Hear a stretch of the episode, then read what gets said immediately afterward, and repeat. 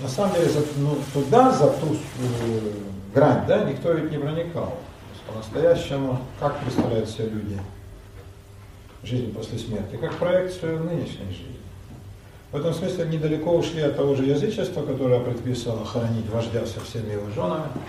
И мы себе представляем да, посмертную жизнь как э, отражение наших нынешних будней, да, или там средневековых.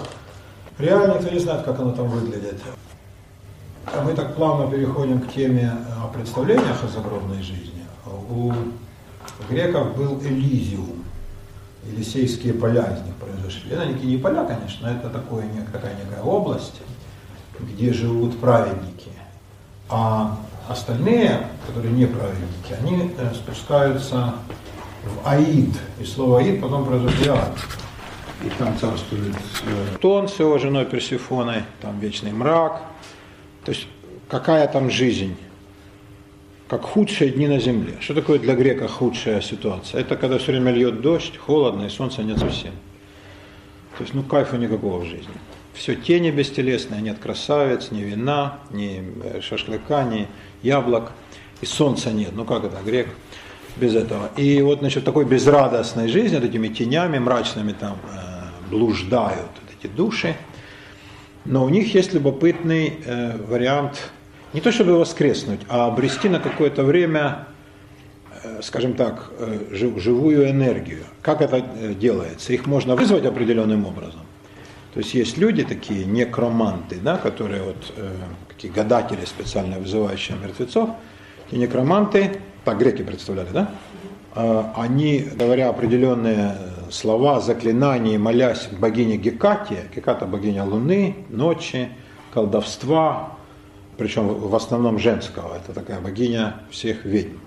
Так что, красавица, скоро вас праздник, день поклонения Гекате. Она, если человек оказывал ей знаки внимания, там приносил ей жертвы, молился, то она может в качестве благодеяния особого открыть двери в этот шиол, э, пардон, ваид, и оттуда выйдут тени – и э, их надо напоить горячей кровью жертвенного животного, лучше всего козла или барана, который тут же зарезать, они эту кровь жадно пьют. Все мертвые, да, мы говорили в прошлый раз, все мертвецы пьют кровь. Это такое как бы у них предпосылка к тому, чтобы ожить. Да? И после этого у них, так греки, греки представляли, вот это специфический греческий момент, у этих напившихся крови теней возникает дар пророчества.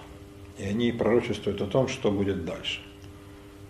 И поскольку греки полагали, что богам все ведомо заранее, то вот э, эти души, хотя они очень далеки от богов, да, и они в самой, так сказать, нижней сфере бытия, они получают такой пророческий дар и вот говорят о том, что будет. Это в Одиссее описано. Одиссей таким образом вызывает э, духов, э, поет их этой крови, они ему, значит, рассказывают, что будет дальше. Вот такая вот штуковина представления о жизни после смерти, они в основном какого рода? Или там все как тут, то есть охотник охотится, пахарь пашет, вождь воюет. Э, и тут все понятно и довольно просто и примитивно. Другое представление, гораздо более высокое, связано с тем, что когда человек умирает, душа его, она проходит суд – первый ряд представляете, да, когда э, человек умер, но он как бы не то чтобы умер, а он перешел в, за, за некую границу, да, за рубеж некий. Но там он занимается всем тем же самым. То есть он телесно воскресает, там у него те же жены, наложницы, собаки, э, лошади и так далее. И нету души как субстанции противоположной телу, и никакого суда посмертного не предусматривает. Ну как ты жил, так и хорошо. А вот идея суда это уже огромный шаг вперед. То есть для чего нужно хорошо жить на свете, чтобы после смерти заслужить некую лучшую участь, лучшую долю. Как это фактически проявляется, как представляли себе народы? Боги, один, ну или там совещание богов, такой синклит, э, взвешивает душу там на весах или там допрашивает душу, она говорит только правду, она не может врать. Это люди могут, а душа нет. И э, выясняется, что больше, добрых или злых дел. И если злых, то извините, там э, у египтян крокодил пожирал такую душу. Подземный крокодил. Крокодил подземного царства. У египтян, значит, они там э, погружались в этот самый, э, в нижние слои этого аида. Евреи представляли себе, что они, э, эти души, без надежды на воскресение пропадают таком специальном еврейском аду под названием Шеол. Поговорим поподробнее еще об этом. Но в любом случае суд есть. И вот это, отсюда одна, один шаг до идеи посмертного воздаяния. Это огромный шаг вперед всех религий, которые вот такую идею выдвинули. Теперь вопрос, такое на самом деле есть? Ну, я не знаю. Мы же, если бы мы могли спросить у души, которая.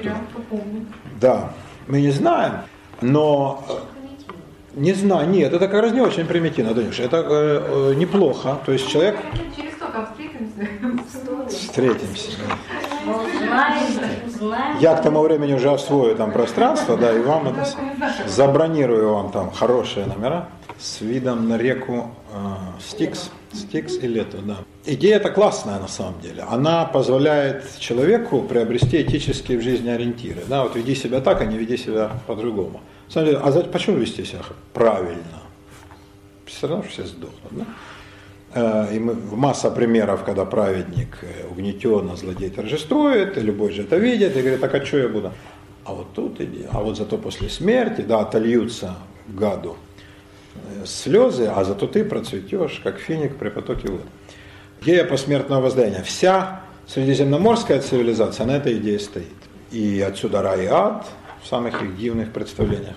И отсюда идея, что надо, значит, надо бояться, там ты вечно, значит, погубишь свою душу, душу будут мучить, как не мучили ее тут ни в каком НКВД, и вообще, значит, мало тебе не покажется. Как всегда в священных текстах, очень много подробно и с удовольствием говорится про наказание. Как тебе вломят, каким именно образом, э, геморрой, почесуха – язвы, э, раскаленным железом, вот это, а потом еще и вот так. И чуть-чуть говорится про поощрение. Ну, как бы вот. Трог... Хорошо, тебе это Трогать не будет, это уже хорошо. Да? Ну и плюс, значит, вот такие-то там э, бонусы. Вот такая вот штуковина. Но идея классная, на самом деле, идея очень богатая.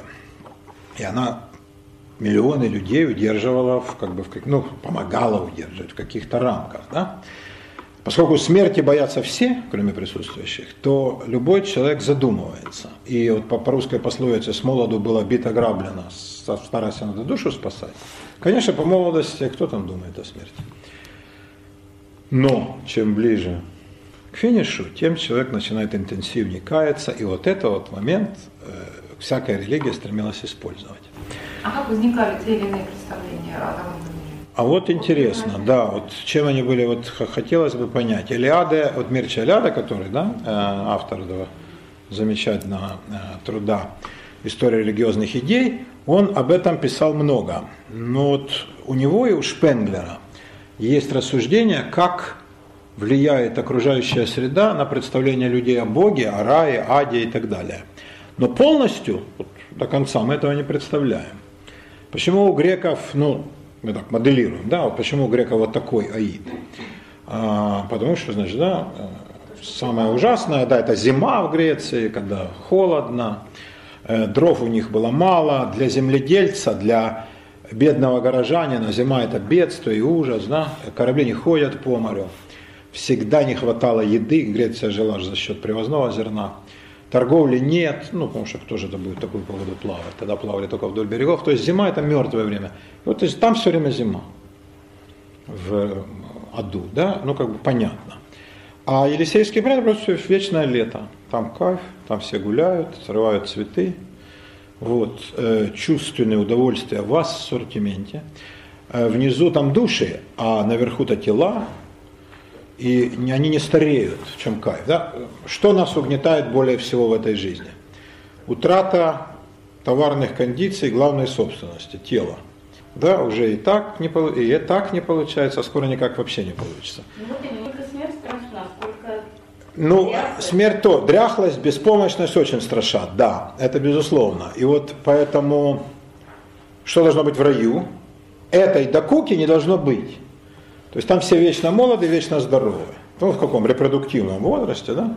физически красивые, здоровые мужчины и женщины ходят, едят виноград, плоды, пьют вино, любят друг друга до полного остервенения. Да, и это кайф вечно. Солнце светит, они ни о чем не задумываются, там растут плоды, руку протянул, сорвал, вино там сколько хочешь.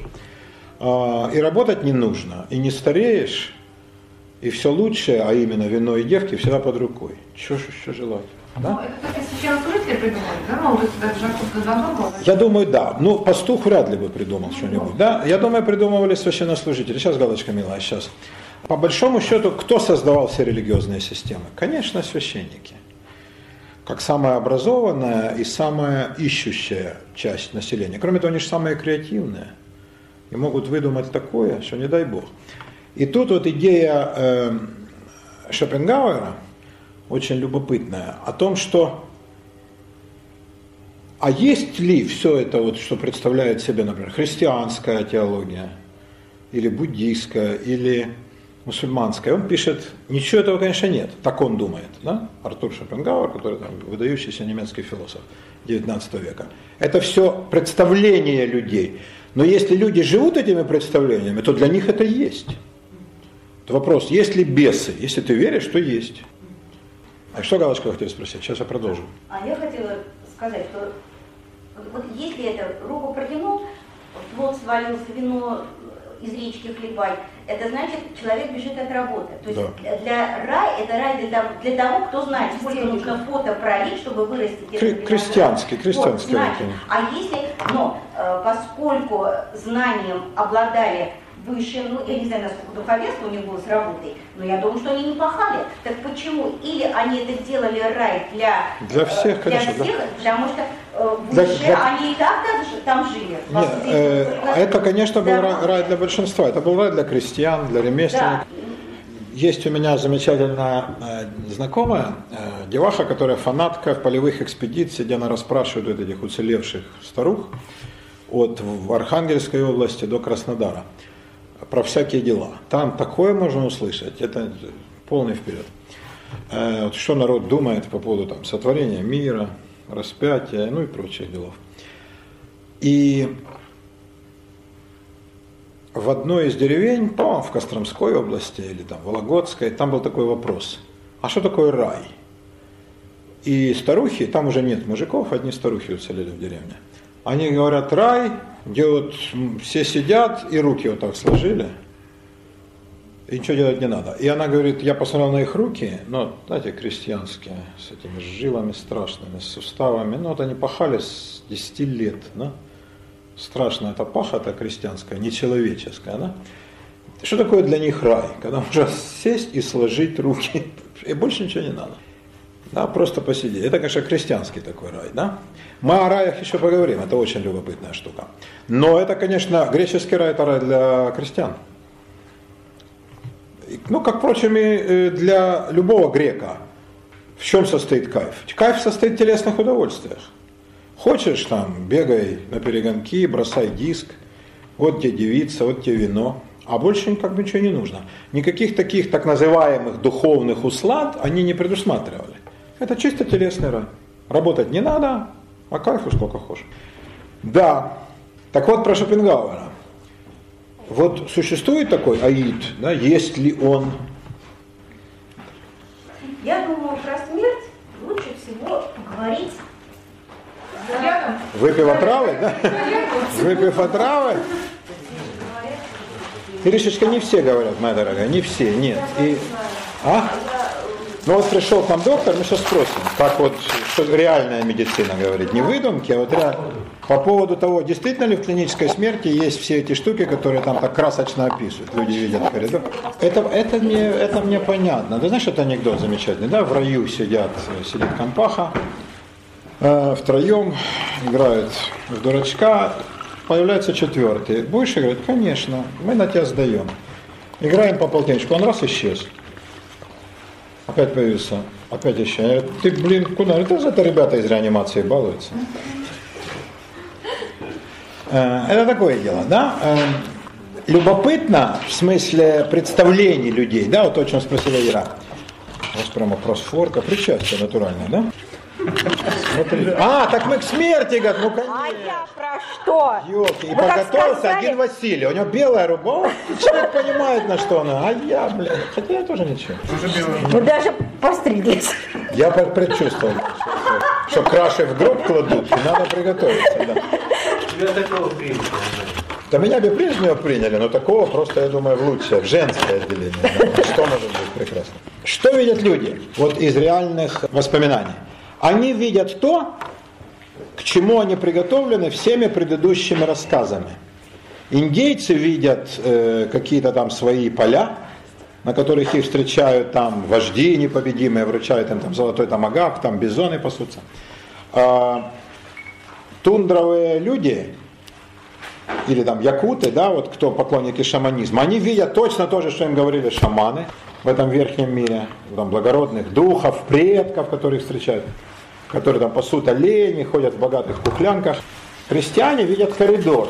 Но откуда такой коридор мог взяться? Из идеи чистилища, конечно, да, проходят, да, от нынешнего состояния к будущему. Потом они видят там свет в конце, ну это чисто христианские мотивы. Это же любая церковь, католическая, а особенно православная, она этим всем богатейшим образом украшена, да. И некоторые видят картины страшного суда, как фрески, Андрея Рублева или там Феофана Грека. Страшный суд, конечно, народ это видит, потому что он дал подсознательно боится, как бы народ не храбрился перед самой смертью. Вот в этом смысле ничего нового нам рассказы э, людей, побывавших э, на грани клинической смерти, не добавляют. Они только подтверждают мысль о том, что человек ну, не уходит дальше своих каких-то основных базовых представлений. Вот если бы они увидели там картины типа Соляриса, или там какую-то инопланетную жизнь в форме, я не знаю, кремниевых соединений, вот это было бы интересно. А так это все как бы, они идут в рамках стереотипов, которые в их культуре сложились. И там ничего не добавляет. Кардинальный вопрос до того, как мы выпьем, пока вы еще живые и при памяти, потому что потом вложить в угасающее сознание будет тяжелее, конечно. Ключевой вопрос, существует ли это все? Вот все эти огромные пласты рассказов о жизни после смерти, о рае, о аде, о духах, о суде, о наказании, о воздаянии. Вот есть или нет? Шопенгауэр говорит нет. Это наше представление, мы в них живем. И у него есть страшная фраза, не знаю, приводил вам ее или нет. Он вообще был мастер афоризма и очень это в себе ценил. У него есть, например, такая фраза. Врач видит человека во всей его слабости. Юрист во всей его мерзости. Священник во всей его глупости. Представляете, какую? Это приговор. На самом деле. Дело не в церкви, и хрен были с ней, с любой из церквей. А дело в том, что если он прав до конца додумать его мысль, то получается это все не более чем плоды наших фантазий. Такие же рассказы, как у Пелевина. Мне показались изящными, Танюхе неуклюжими, вам какими покажутся. А в любом случае, ну вот как-то там сделано, да. А на самом деле ничего нету, да. Все выдумки. Вот тогда это страшно. Потому что тогда получается в конце только яма. Это как коммунизм. Как раз в коммунизме не было за смертью ничего. Не коммунизм, а, э, как, скажем, марксизм как идеология. Да, Да, да. Марксизм в этом плане, так сказать, э, брал за пример греческий стоицизм, говорит, не бойся, вот признай, да, смерть и все. И, значит, э, кто умер, тот жив только в памяти людской. И тогда творить, значит, убивать смерть, это тоже красиво, да, но это такая же поэтическая метафора, да. Э, То есть там ты остаешься в своих, э, ну, не знаю, архитектор в строениях, да, а остальные, ну, слесарь что, в гайках, кому не нахрен, да. А врач в пациентах, которые там, переживут его на года, тоже как бы, да, интересно. Для большинства тоже нет э, надежды. Ну, сколько творцов? Там на одного Рахманинова 15 тысяч композиторов, кто их помнит всех, да? А если человек просто вот работал, ну, вот отвешивал там, я не знаю, колбасу в магазине, ну и в чем она стоит? В колбасе, в обрезках колбасных. То есть это тоже такая очень элитистская на самом деле, очень такая э, теория для эксклюзивного высшего класса, да, для творцов. А остальные, которым Бог не дал творить, а им же хочется как, каким-то образом воскреснуть. Шопенгауэр на чем строит рассуждение? О том, что ничего нет, ребята. Но людям хочется утешения. И вот ради утешения религии, священнослужители разных религий придумывают на них этот, все эти рассказы. Конечно. Но, с другой стороны, конечно, если знать, что вот я помру и все, ну, тяжело, да, а если, значит, нет, со смертью не кончается, да, проперций, знаменитая фраза «смерть не все забирает», эпитафия на могиле Бродского. То есть Проперций, наверное, не верил в то, что он там Аид, а там его встретит Стикс, положит ему монетку в рот и перевезет на туда. Это, я думаю, для такого человека образованного, каким был Проперций, великий римский поэт, эти разговоры, они много не значили. Но ему хотелось, чтобы смерть не все забрала. Происходит с людьми то, что они в жизни делали. То есть э, к ним это старается возвращать. Ну, это тоже как бы понятно. Это англиканская, христианская, классическая мораль, да, в, как, в школе для девочек. Да, вот так надо. Смотри же, э, смотри же, Джейн, не веди себя плохо, да, юбочку не задержи. Нет, не делай этого. Джонни, ты уже куришь, смотри, чем ты кончишь, да. Тебе придет дух и так укусит тебя за левую, что мало не покажется. Это как бы такая, ну, обывательская мораль, да, филистерская. Так это, собственно, мне кажется, и есть все это обывательское, в большом счете. А вот нет, нет, потому что есть, э, ну скажем так, э, представления, которые э, ну, адресованы, скажем так, не широкой публике. Вот смотрите, как представляют себе ад разные цивилизации, культуры, религии. Более-менее одинаково. В аду всем вламывают. Причем не просто вламывают, да, как в НКВД, а непременно мучают. Но мучают не с целью, чтобы ты что-то сказал, а просто из злобности.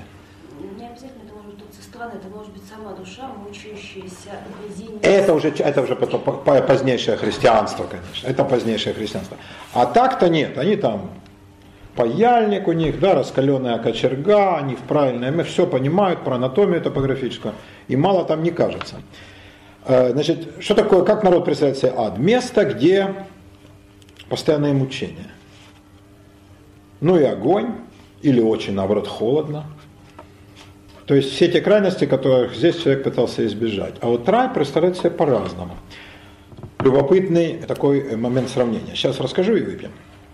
Например, у викингов вот рай Волгалла, да, во-первых, звучит красиво, во-вторых, э, это такая, вот так только для мужиков, женщинам нечего делать. Не, ну в самом деле.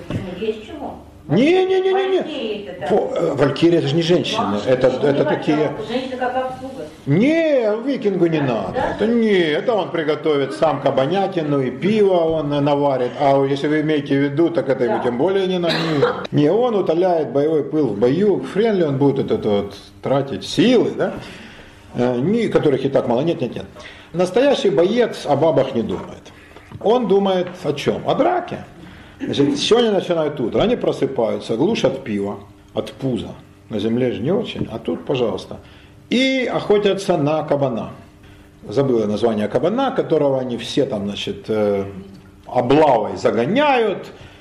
Э, Он кого-то рвет при этом, там собаки при них, их лошади, они его, наконец, э, бьют. Вепрь там страшный, злобный, свирепый.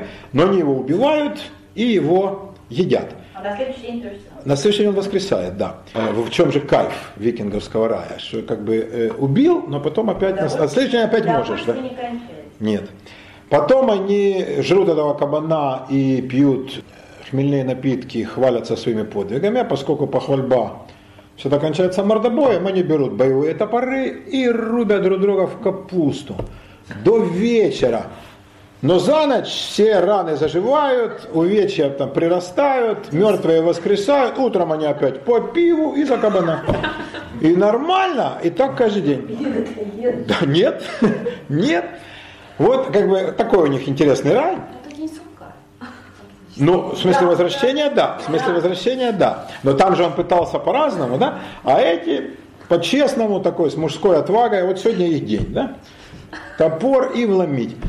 И нормально. Кабану не очень. Да, а Прометею вашему, который выдумали ваши греки.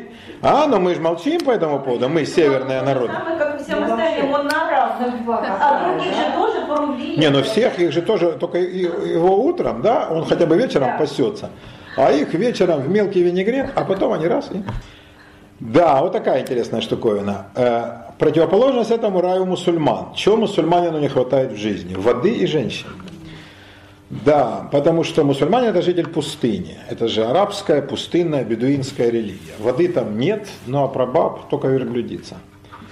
Да, знаменитый анекдот, как пророк посылает праведному мусульманину, он молится о том, что не могу уже плоть замучить, он говорит, ну хорошо, я тебе пошлю красивую белую верблюдицу. И он верблюдицу обхаживает, все, но как только он верблюдица раз и убегает. Он думает, боже мой, и он уже и так извелся весь, он же в состоянии некоторого возбуждения находится. А она, и он, вот как? И привязать же не к чему, кругом Саксаул, Сек, Саул. И тут он взмолился еще раз, и Бог посылает ему красавицу. И он говорит, ты кто? Красавица говорит, я, твоя служанка, готова исполнить любое твое повеление. Подержи верблюдицу! Ирочка, не буду больше. Анекдот э, для укрепления религиозных чувств. Мусульмане представляют себе рай таким образом. Воды дофига. Ну, про душ они не думают, потому что это мерзкие выдумки. Но можно пить, можно окунуть ноги в свежий поток. Да, кругом водопады. То есть вода такая нефункциональная, а просто ее очень много. Да? И баб невообразимое количество. Ну, я думаю, что только в больном воображении могло такое количество возникнуть, потому что реально, что бы он с ними всеми делал? Значит, э, там у него 70 девственниц. Во-первых, где столько женщин?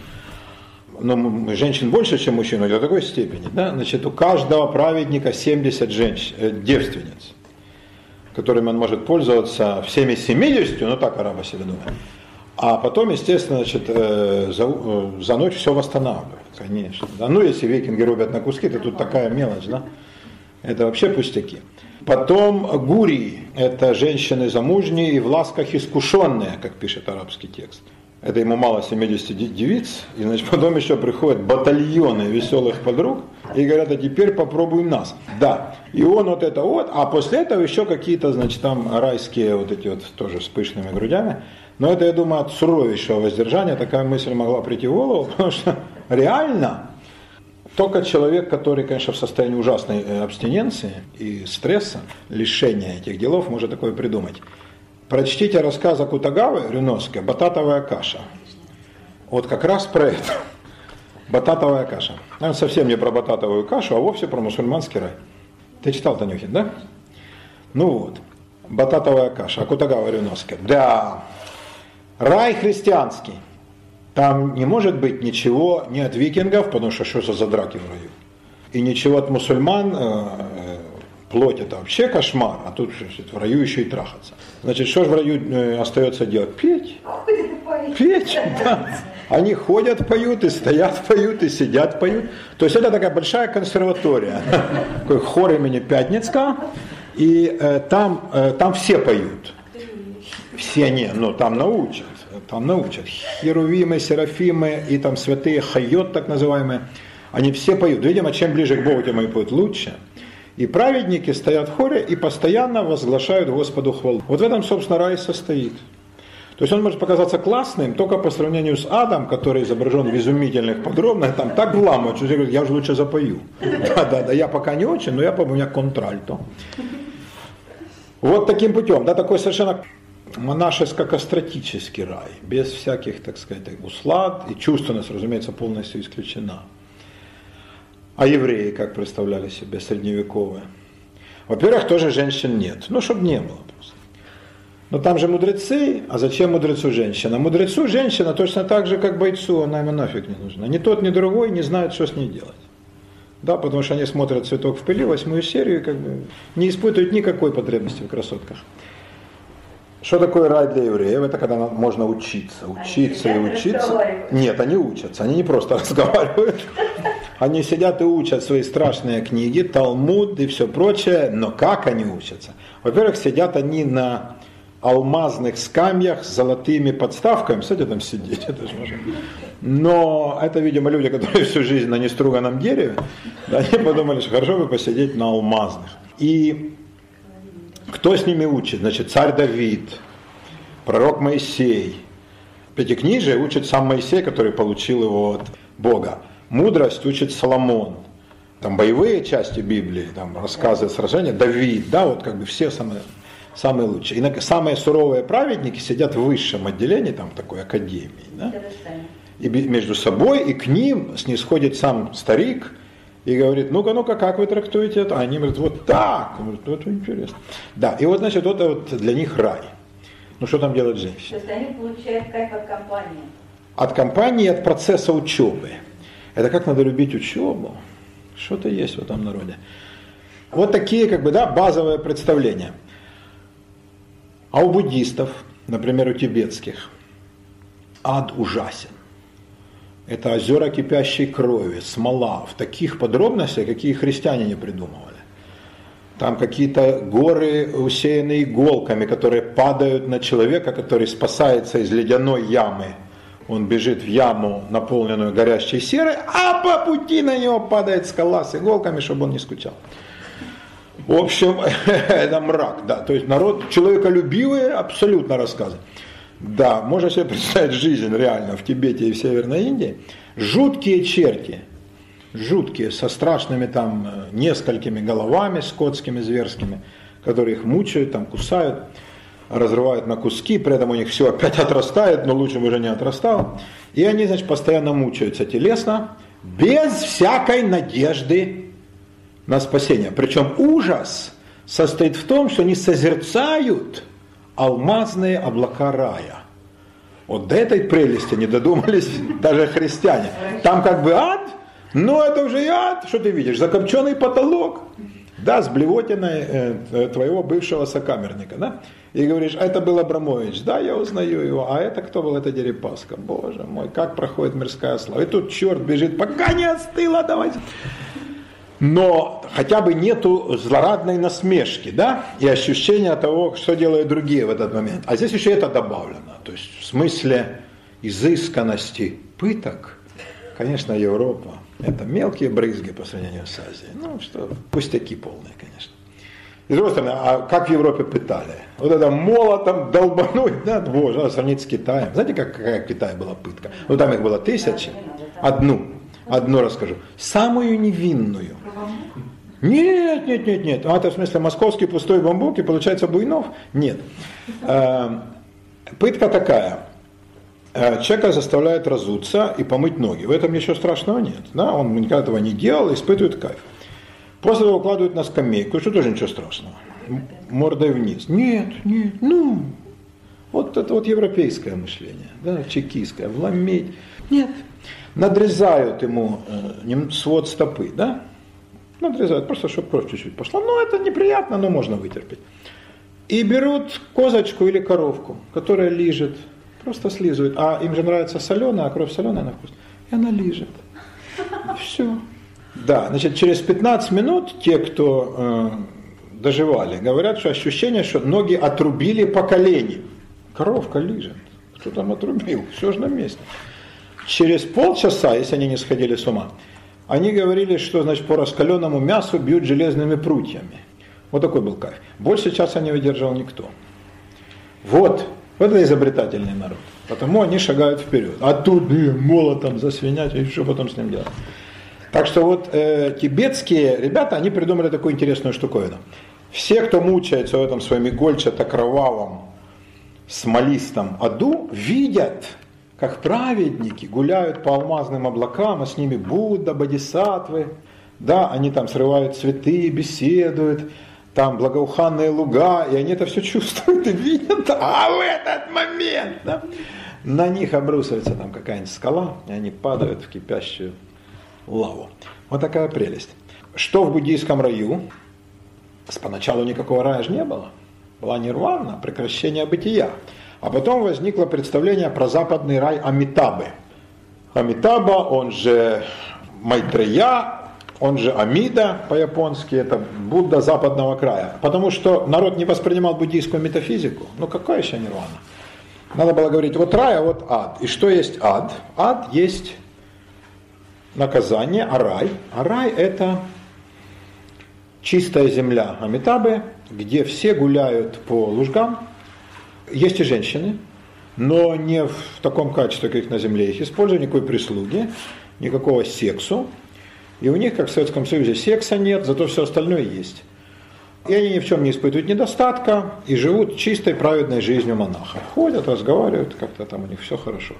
При этом они тоже смотрят вниз и говорят, вот видишь, что могло бы случиться. А в этот момент внизу. Да, они это как. да. Психологически это красивее, согласитесь, чем христианские ад и рай, которые никак между собой не соотносятся, да? и между ними как бы нет возможности да, рассказать, как у нас хорошо, а тем более, как у нас совсем плохо. Да? Вот такая штуковина. Вот это любопытное представление. Ну давайте выпьем же, раз такое дело. Это за буддийский ад? За паутинку. За паутинку, да, кстати, у Акутагавы вы же прочтете рассказ «Паутинка», где на этом разбойник, да, он выбирается по этой паутинке, и потом прочтете, что там с ним случилось. Это что? Она жила ну, это справедливость. Ах, Хорошо. это справедливость. Хорошо. Мои дорогие, выпивайте и закусывайте. Как говорил Беня Крик, выпивайте и закусывайте, пусть вас не волнуют этих глупостей. Ну как ты себе представляешь, что там, где я преподаю, пьют кефир? Ты же так не думал? Спасибо, Галочка, спасибо, Сережа. Галочке двойное спасибо, потому что она никогда ни о чем не забывает. Спасибо. Насчет защитников Отечества скажу вам одно словечко. Я служил в советской армии. Ты служил, да, Саша? А вы, Вася, служили? Я был командиром взводного военной кафедры. Но реально нет в армии. Ну, Как в части таковой. я был, конечно, сержанты меня научили орать на личный состав и команду. Вот, ну, Это необходимейший навык. Суворов бы оценил. А вы, Сережа? Ну, я тоже Валик нет, да? Но я офицером, как бы, ну, Понятно. Ну, я почувствовался старым солдатом. Я не знаю, что за отечество надо защищать, и как его защищать, когда армию развалили. И что я не могу понять, как, как, бы, как офицер двух армий, это зачем, собственно, армию было разваливать.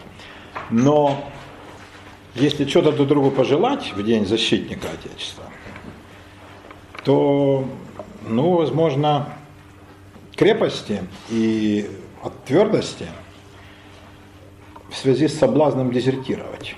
Поскольку дела идут из плохого в худшее, и будут только хуже, вот сейчас хреновенько, могу вам сказать утешение, что будет- дальше будет только хуже.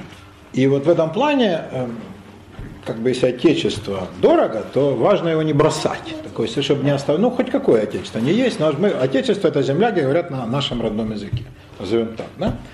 Вот, не все ж Пу, Путин, есть и Пу Пушкин, да? То есть, ну, вот это отечество. Можно но нельзя отечество на э, подошвах башмаков, как говорил Овидий. И вот, э, чтобы до отечества было дело, не дезертировать, не бросать, не оставлять мудакам и ублюдкам, которых хреново прорва расплодилась, а как-то попытаться все-таки побороться за Родину. Я думаю, в этом лучшая защита будет, да, потому что извне никто не угрожает особо. Да, если угрожают, то легко заберут. А вот чтобы не было полного разложения, не дай бог.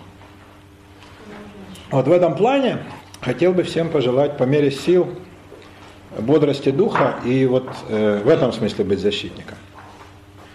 Галочка, вы в при первой жизни были стюардессой, это стопудово. абсолютно. Я пел вам песню стюардесса по имени Жанна. Я согласна. Все равно. После бокала, конечно. Так, продолжаем наши игры, да? Ну вот смотрите, я вам рассказал, э, так как вроде бы для смеха, вот эти представления такие красочные, да, их же можно, ну, я для экономии времени упустил подробности, но можно их э, с изумительным красноречием развить. И про ад, и про рай, особенно про ад, конечно. И вот вопрос Шопенга- Шопенгауэра самый важный, это все есть или нет? Есть ли что после? У Анатолия Франца спорят два героя, которых везут на гильотину. Да, в ситуации. И один священник католический, а второй атеист. И э, священник говорит, мы умрем без причастия и без покаяния. Я хотя бы прочту отходную. Примите вы у меня последнюю исповедь. Он говорит, да ну вас на, какая исповедь? Говорит, ну что, мы попадем в ад. Он говорит, знаете, вот меня только одно огорчает в этой ситуации, что после того, как все случится, я не смогу вас дернуть за рукав и сказать, вот видите, ничего нет. Очень хороший такой французский диалог, да? А вот на самом деле, кто прав из них? Так вопрос и не, не решен, не знаю, будет ли когда решен. Самое, самый правильный вывод, который предлагает Шопенгауэр, для человека живо все то, что он себе представляет. И ангелы, и бесы, и все эти игольчатые горы, алмазные облака, и, я не знаю, там изучение Талмуда в раю и 70 девственниц. Если он в это верит, это для него живо. Но ответить однозначно на вопрос, это есть или нет, пока не удалось никому. Грубый материализм, как, например, марксизм, да? марксизм это самая грубая, примитивная форма материализма, говорил нет. Вот помираешь и все. Ну, не хочется в это верить. И потом, что такое душа? Э, вот та одушевляющая субстанция. Что такое дух человеческий? Что есть спиритус? Куда девается он? Суфийская притча. Идет мудрец по улицам арабского города, навстречу идет мальчик и несет свечу. Мудрец дунул, свеча погасла. Куда делся огонь, спрашивает его мудрец мальчика. Мальчик говорит, я отвечу тебе тотчас же, как только ты мне скажешь, откуда он взялся. Мы не знаем, откуда взялось. Что есть душа, откуда она в нас? Кто ее вкладывает в наше, в наше тело? Бог, ангелы, Дух ли Святой? Это же все пока полная загадка. Медицина ничего по этому поводу не говорит. А где эти души, да, где условно говоря они хранятся, как они формируются, да, почему эта душа в это тело. По этому поводу масса всяких рассуждений, но единого ответа никого нет. А раз мы не знаем, откуда оно взялось, почему так уверены, что оно исчезает на совсем? Какой вывод делает, скажем так, высшая часть религии? То, что для простых мы разобрали вполне, по-моему, исчерпывающе. Да, рай, ад, ад мучения, рай, кайф. А для мыслящей части публики предлагается такое рассуждение. Тело – свеча, душа – огонь. Что происходит с телом, понятно. Ну, как со свечой, оно же оплывает. Наше тело как агарок, да, и очень такая емкая метафора, да, какие были красавцы, а потом, да. А вот когда гаснет свеча уже полностью, куда девается огонь? Кто может сказать, что он погас? Огонь-то в жизни есть, в мире полно еще огня, да? тех же свечей, лампад, факелов, да чего угодно. Ну, был же свет, который выключается. Ну, это э, родилось до электрического освещения притча, задолго до плана Гойлро и товарища Кария Жижановского. Не предположить ли, предлагает притча, что этот огонь присоединяется к э, всемирному, к вечному огню, не вечному огню в смысле на площади, да, Э, как памятнику, а к вечному огню, как некой субстанции, которая всегда существовала, всегда будет существовать. Нам кажется, что оно исчезло, а этот огонь просто сменил качество. Просто сменил качество. Но это с водой же так происходит. Есть круговорот воды в природе. Это довольно давно людям понятно. Да? Есть круговорот всякой плоти. Да? Леса есть ежика, потом помирает, разлагается, из нее растут. Да, ну и вот как бы так оно все и идет, такие, да, циклы. А почему не предположить, что есть цикл огня такой? И вот огонь как метафора и символ человеческого духа, который никогда вполне не гаснет. Тогда, если эту метафору принять, легко предположить, что от, от этого некоего вечного огня, где бы он ни был, где бы ни было его вместилище, потом загораются новые души. Это все как бы искорки вот такого некоего божественного рассыпанного света. Вот Каббала, кстати, подобным образом рассуждает. О том, что если у человека есть человеческая душа, в Каббале есть три души, то эта высшая душа, она перерождается. Если у человека нет, он живет как скотина или как зверь, что одно и то же. Он умирает как зверь. И тогда нечему перерождаться. А если есть эта душа высшая, то она перерождается непременно уходя в какой-то высший вечный огонь, а потом из этого огня, как, ну, например, из там какого-то полыхающего пламени в виде искорки, спускается вот в, в конкретное тело. Тогда вопрос, почему эта душа выбирает это тело, кто это решает, кто это лепит, в какой момент происходит соединение тела с душой. Огромное количество по этому поводу рассуждений, самых, я бы сказал, схоластических, то есть совершенно оторванных от действительности. Нет же никаких экспериментальных данных, это чистое рассуждение, такое все умозрительное. Когда происходит соединение души с телом? Одни говорят в момент зачатия, вполне возможно. Другие говорят нет, в момент оплодотворения. Третьи говорят нет, в момент, когда плод так-то сформировался. Другие говорят, нет, когда он уже вот, вот так сформировался. И, наконец, есть, которые говорят, нет, это все ерунда, вот только в момент рождения с первым криком ребенка, когда он покидает утробу, половину перерезают, вот тогда душа вселяется в тело. Все эти рассуждения прекрасны, потому что ни, ни один этот тезис невозможно никак доказать. Это просто рассуждение. Но на, те, кто спорил, скажем, в рамках э, ранней каббалистической традиции, они все ссылаются на Писание. Приводят такие вырванные из контекста цитаты из Писания и подтверждают тот или иной тезис, да, в момент зачатия или там позже, в момент сформирования плода, либо в момент рождения. Вот. А на самом деле мы не знаем этого ничего. Когда душа покидает тело, например, если человек умер как личность, но живет как, ну как кто, как овощ, хотя это нехорошо звучит, да, ну, вот он, э, функции живы в нем, да, он дышит, кровь бегает, да, но как личность он помер, уже все. В этот момент душа в нем или она покинула тело?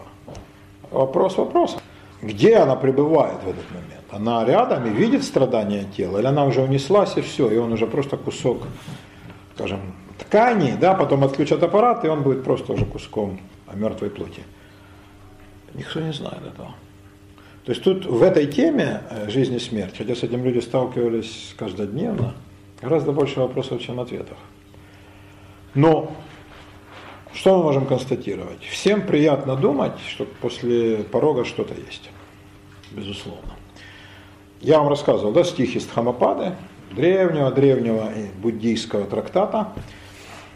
Древний неведомый нам поэт обращается к божеству, и имени этого божества мы тоже не знаем. И вот в переводе такой Татьяны Николаевны Елизаренковой, великого и индолога, это звучит так. Вот молитва человека. «Ты путь к спасению укажи, в моих глазах сплошной туман, скажи, что есть за смертью жизнь, как ганг впадает в океан. Великолепно.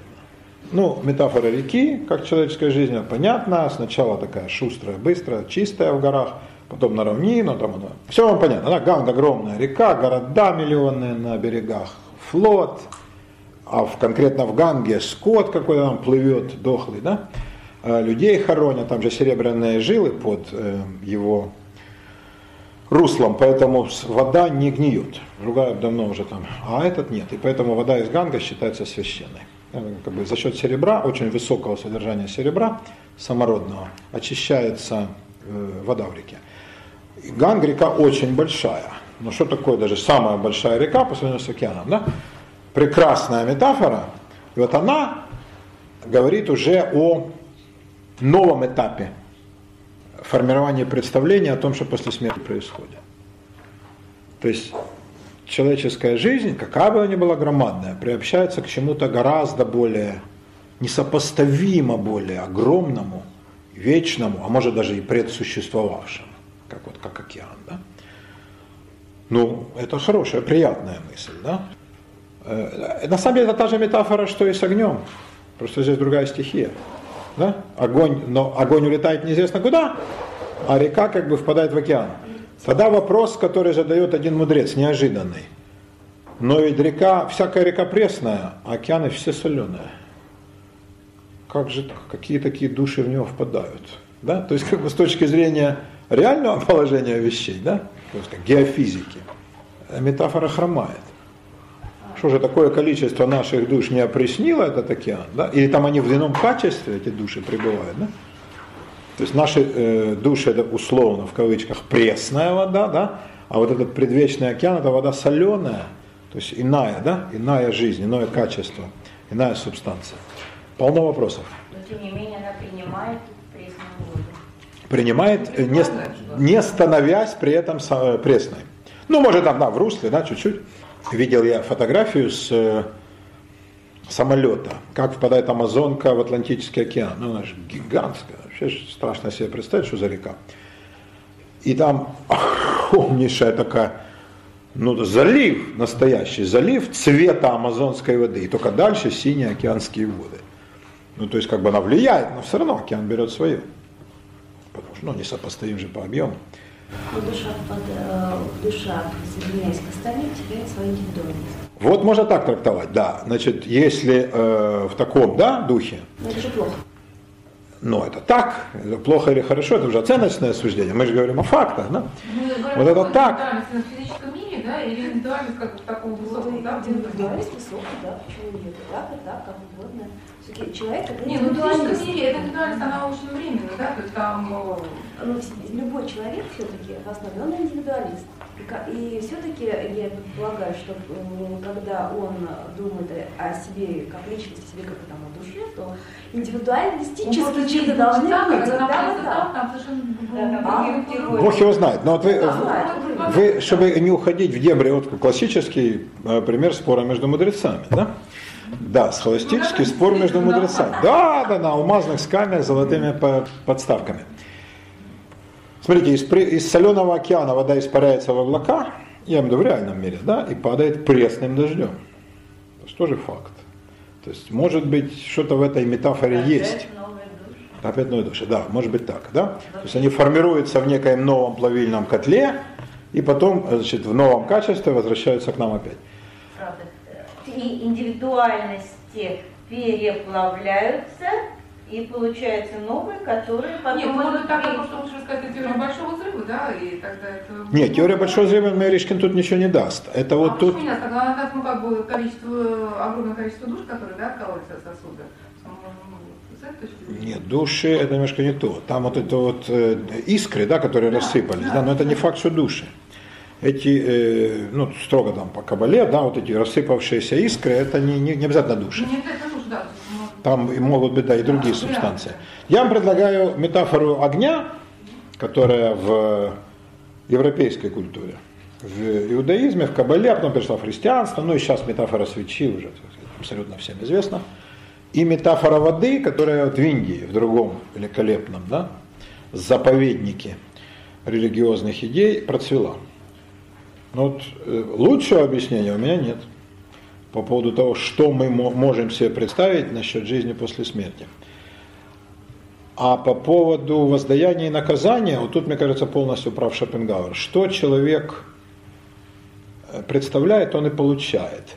Совершенно четко по этому поводу сказано у Булгакова. Каждому по вере его. Берлиоз не верит ни во что, ему отрезает голову трамвай, потом его вот эта окровавленная голова оживает, и как его, он говорит, Михаил Афанасьевич, вы же не верите, не, он, Михаил как-то он, Берлиоза, как там звали? Михаил, ну как-то, да, Александрович. Вы же не верили, вот как бы вот теперь вы, вы это и получите, вот так вы и будете окровавленной башкой. Кто верил, тот получает другую жизнь. То есть кое нужды по вере его. Может быть, что это так и есть, вполне возможно, да? Кто не верил, воздаяние, тот и помрет, как Берлиоз.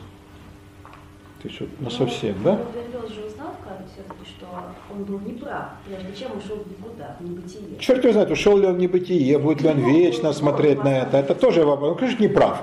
Вот он так думал, и он будет продолжать так думать. Да? Вот это вот продолжение его, так сказать, круга идей. Да?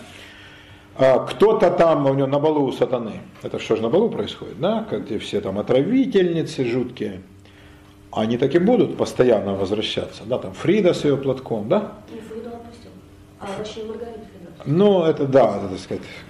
А так-то, да, вот эти все злобные бабы, они постоянно значит, возвращаются на вечный круг мучений. Они так жили, они это получили, да? Так мучается там одна Фрида, а. Не, им тоже там не очень. Это же мы не знаем, откуда они пришли, но, видимо, не очень им там классно. Они там все из камина, если это представляет себе как бал реальный, но кто там их знает, как у них там, как у них там жизнь обстоит. Вот. Вот такая штука. Поэтому, как это не ужасно, мне кажется, что Шопенгауэр прав. Мы живем в мире тех представлений, которые сами для себя выдумали. Каждый умрет той смертью, которую придумал сам. Говорил Гребенщиков, это так и есть. Вот мы э, в этих представлениях мы и живем, в них мы умрем. И вполне возможно, именно это потом и получим.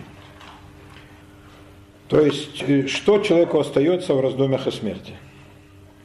Ему остается искать утешения.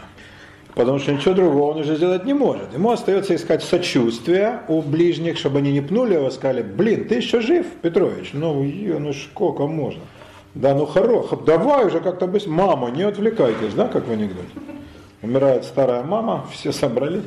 Она говорит, ой, муха ползет. Мама, не отвлекайтесь. Ну, как-то так.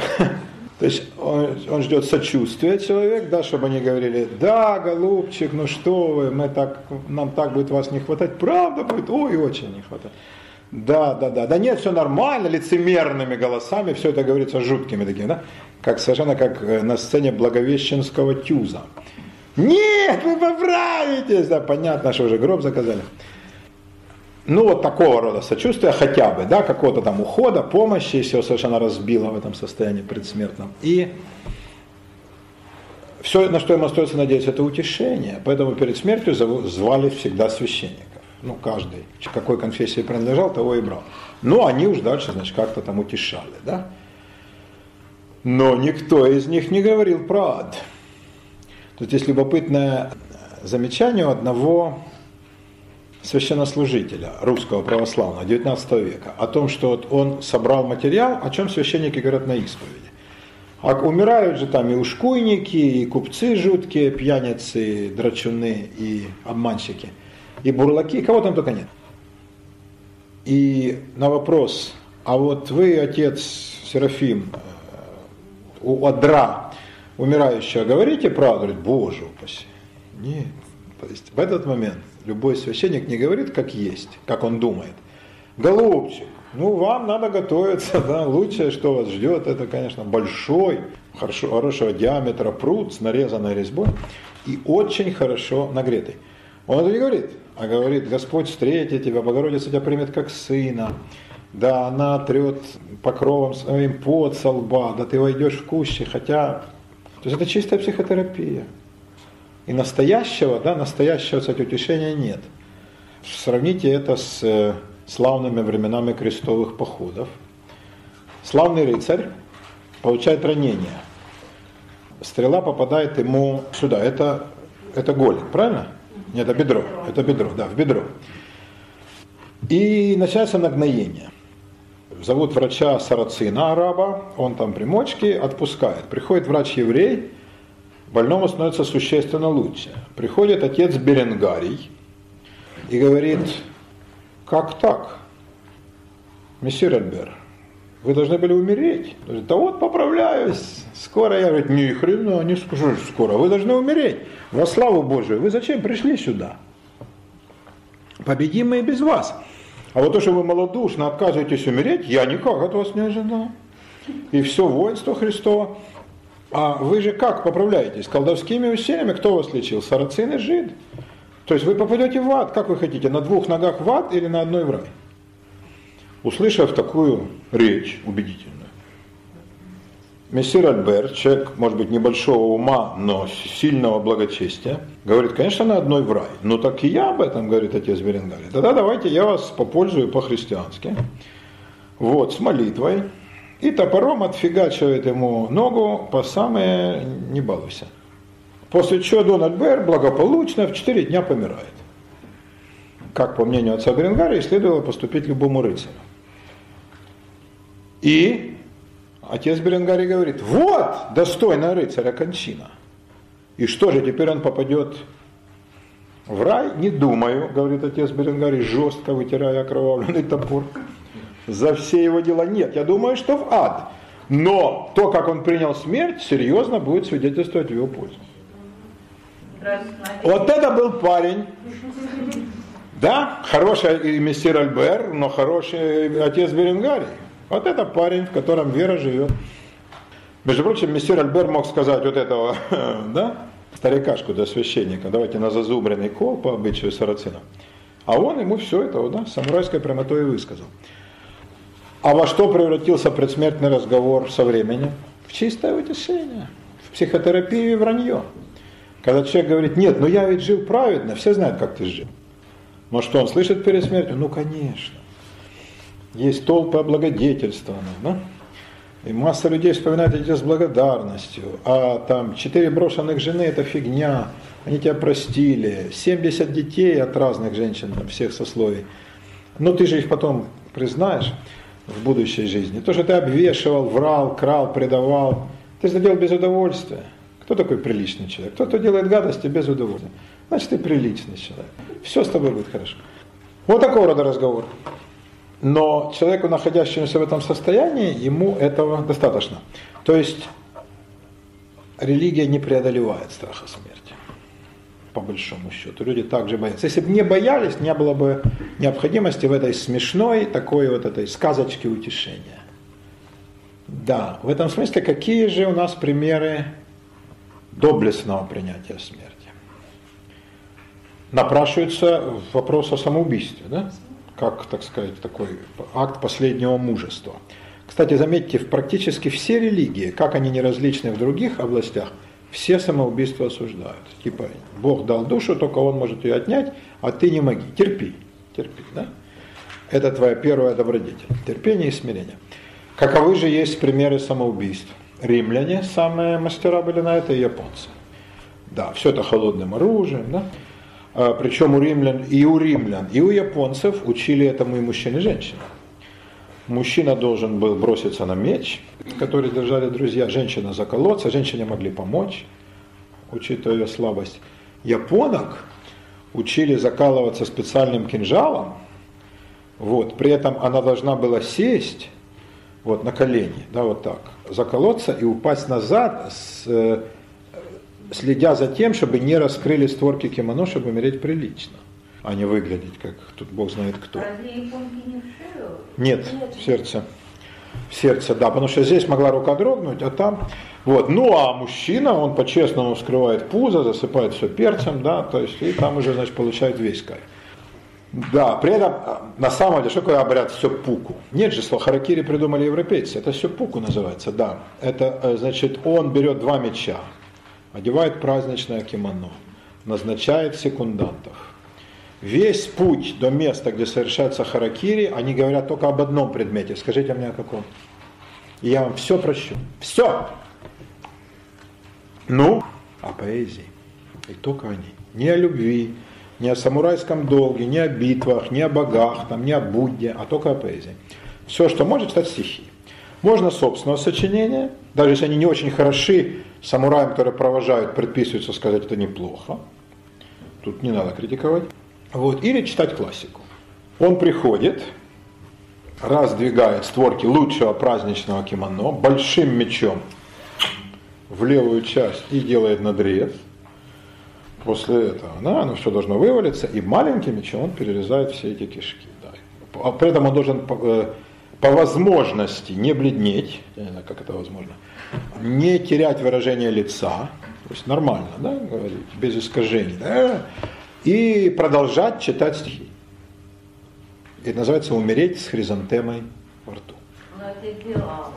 Ну, конечно. Вообще секунданты. Конечно. Секунданты его ободряют в этом плане, ободря могут помочь, если рука дрогнет, вот подать меч, да, второй клинок, если он выпустил маленький, да, чтобы он окончательно э, уложить, да, то есть они помогают, но больше ничего не делать не могут. И... Ну как, я считаю, что секунданты, они это, из сострадания могут голову ему отрубить. Не, боже мой, что вы, отрубить голову, вот этого, отрубить голову это э, преступникам, это все равно как римского патриция, сказали, ну раз вы мучаетесь, не можете перерезать, давайте мы вас распнем. Боже упаси. Нет. Могли, ну самых малодушных могли прикончить, но это опозорить весь род. Если человек сам уже не мог, он и сам плакал, бывало, плакать, там, трястись, да, ну тогда его, но не отрубали голову, а просто закалывали. Но, в принципе, большинство людей не теряло лица, кто шел на, на сеппуку. Они делали все как положено. У римлян, э, обратите внимание на параллелизм обычаев, многие патриции при Нероне и Калигуле, они ведь как? При Калигуле и Нероне, правильно сказать, хронологически. Приглашается хирург, человек ложится в ванну, чтобы кровь не свернулась, да? Разрезают вены, и он беседует, пока кровь вытекает. О поэзии приветствовало, чтобы он шутит, шутил. Японцы не шутили, но у римлян, как бы еще такой вот, да, момент, Он шутит, он разговаривает об изящном и прекрасном до момента, пока он уже не э, перестает себя контролировать. Ну, не знаю, как у вас, у меня это вызывает высочайшее уважение. Когда люди таким образом способны помирения, не убегают трусливо, не вымаливают на коленях, это, конечно, вызывает симпатию. У Кушнера стихотворения «У греков тор слепить, у римлян умирать, с достоинством учиться». Вот умереть с достоинством. Да? Это один из вариантов встретить смерть лицом к лицу с улыбкой, как римлянин, или с хризантемой, то есть с прекрасными поэтическими строками, как японец, как самурай. А, это означает показание полного к ней презрения. Да? Это здорово. Как... Значит, такие самоубийства не осуждали. Нет, так у них же не было таких религий. Иудаизм уже первый начал. Если говорить о Европе, иудаизм осуждал самоубийство. Но с другой стороны, иудаизм осветил самоубийство во имя освящения имени Божьего. Если принуждают там отречься от веры предков, то можно и самоубиться. В этом смысле можно, да, но только в этом случае. А у японцев, японцы же не знали, слава богу, ни иудаизма, ни христианства, потому они так жили счастливо. И им никто этого ничего не запрещал. А по японским, по кодексу Бушидо, да, и по конфуцианской этике, которая в Японии была принята, можно и должно самураю так себя вести, он сам хозяин своей жизни. Буддизм это э, запрещал. Но и буддизм говорил о том, что монаху, которого, например, от, э, запрещ... Э, его вынуждают делать что-то совершенно запретное, да, например, убить, то лучше умереть самому. Но все-таки не самоубийца, а дать себя убить. Принять смерть со смирением. Теперь второй вариант. Да? Принятие смерти со смирением. Это идеал мученичества, мы об этом говорили еще в первых занятиях, да, идеал мученичества во всех религиях. Это очень поощряется. То есть ты себя не убиваешь, но покорно подставляешь, так сказать, э, голову под топор или там под меч – да, и э, сносишь э, смерть с улыбкой. Но тут уже не с улыбкой, такой вот, да, патриция, который ухмыляется в глаза смерти, да, как противнику, который думал его напугать, а не на равных. А здесь смерть благословляется как э, избавление от этого мира и переход в рай. Да, и переход, значит, э, эти чистые райские кущи, встреча с Богом, ангелами и со всем прочим. Да? Тогда смерть, наоборот, желанная. Да? И, наконец, третий вариант. Это когда человек умирает, до конца выполняя свой долг. То есть, вот он может отступить, убежать, а он держит оборону до конца, он сопротивляется, он там оставляет маленькие отряды рядом с собой, ну такой Леонид, да, мой тезка, э, спартанский царь, который с тремястами спартанцами держит там эту всю орду персов. В любом обществе всегда были храбрецы, мужественные люди, которые в день защитника Отечества, э, Отечество вполне умели защитить, да, и э, сражались даже за самое безнадежное дело, умирали именно таким геройским способом. Их, конечно, провозглашали героями, потому что это уникальные вещи. Конечно, в основном подавляющее большинство защитников Отечества, ну как сказать помягче, это люди далеко не самые храбрые. Вот. Это шкурники и трусы, а, которые разбегаются при любом удобном случае. И настоящие храбрецы – это соль земли. Это то лучшее, что как бы мужская порода, воинская ипостась мужской природы рождает – Поэтому эти люди наперечет, и обо всех они сложены гимны, у любого народа есть такие батыры, богатыри, герои, да, рыцари, о которых говорят как о образцах. Как. Это все, конечно, ужасно преувеличено, потом обрастает куча легенд о том, как один наш задолбал 500 тысяч ихних, откуда у ихних столько вообще народу. Э, но то, что такие люди были, это несомненно так. Героизм, да, воинский а женщине как быть? Ну, Жанна Дарк, да, она, так сказать, вот она приняла смерть за э, убеждение, да, хотя она даже не понимала, как бы, что ее, собственно, инкриминирует. Вот, и она же не могла признать себя ведьмой, она такой себя не ощущала. А голоса, голоса аж прекратились. женщина может принять смерть э, при угрозе ее женской чести. Тут она должна, настоящая дама, должна предпочесть смерть без чести. Ну, насколько часто это бывает, мы все знаем. Это исключительно распространено. Так же, как не давать поцелуя без любви. Но, говорят, бывало, да, и о таких тоже масса всяких историй, 70 дев, которые при приближении неприятеля взялись за руки, подоткнули подол и бросились в озеро, вот, э, чтобы не достаться, значит, на поругание этим гадам и так далее. То есть, ну, такое тоже бывало. Э, Потому что в этом смысле женщины не меньший являют пример героизма. Мы читали текст Талмуда, вы помните, Галочка, да, это единственное из того курса, где идет спор э, о женской природе, о мужской, хит, хитрый талмудический текст, где как бы я представляю, что они пьют вино, устав от законотворческих разговоров, и о чем говорят? Ну, о бабах, понятно. И они, э, значит, кто виноват, да? И там и о гомосексуализме, и о том, что бабы все дуры, и мелодрама, и о том, какие женщины негодяйки. И тут э, берет э, слово бывший разбойник, Рейш Лакиш, который вообще был разбойником, а потом вот так. Э, стал праведником. Да, стал, ну даже не праведником, а учителем, да. И каких он баб видел, можно себе представить. Эти мудрецы, комнатные мальчики в жизни таких не видали баб, каких он видал в своих притонах. И все сейчас думают, ну этот. А он произносит гимн женщине. Гимн просто такую вот возвышенную похвалу. У него героиня, но это выдуманная. Но они все как бы ссылаются на имевшее место факты, я думаю, что все это выдумано. И он сочиняет историю изумительную, но выдумка видна даже из имен персонажей, да? где говорит, женщина предпочла смерть бесчестью. И это так, так звучит диссонансом, видимо, с того, что они ожидали, что они прям все, я думаю, так подтянулись, да, все думали, что он сейчас вломит, а он сказал, что бы вы понимали в женщинах? Козлы вы. Вы, вы, видели баб.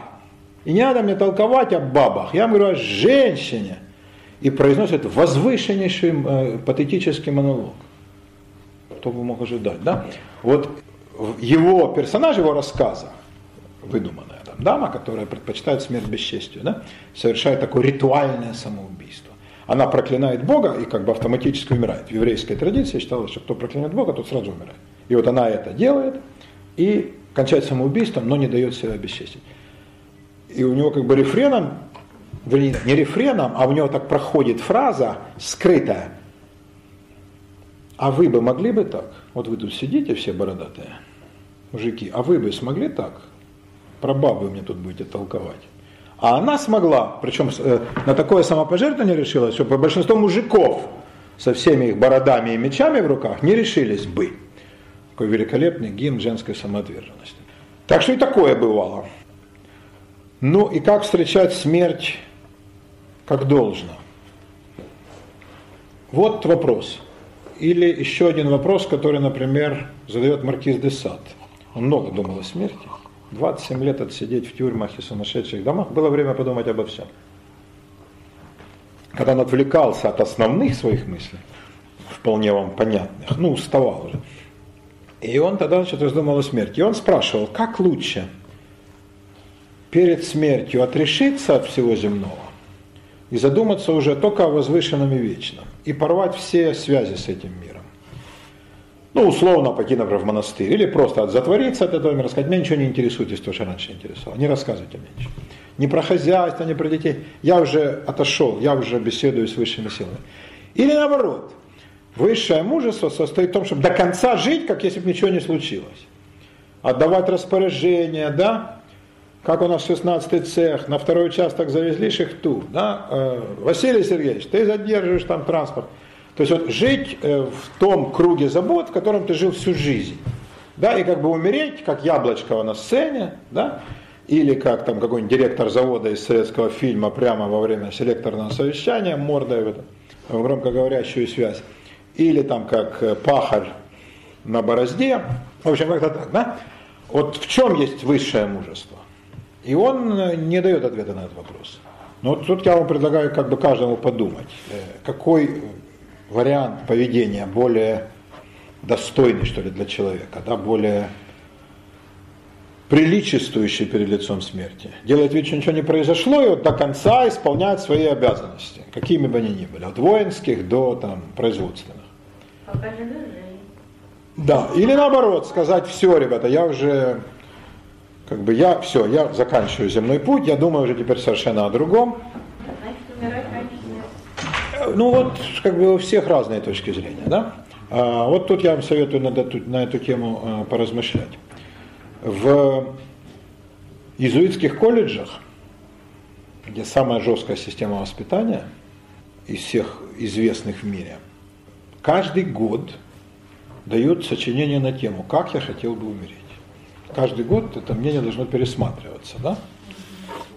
Ну, можно, но только обоснуй почему. Вот я хотел бы умереть как мученик, например, обращая каких-то диких индейцев, или там прохиндейцев, или депутатов Думы, ну явных животных, да, обращая их к истинной вере. А они бы пусть меня распяли, а я бы умер, да, ну, рассказы Борхеса.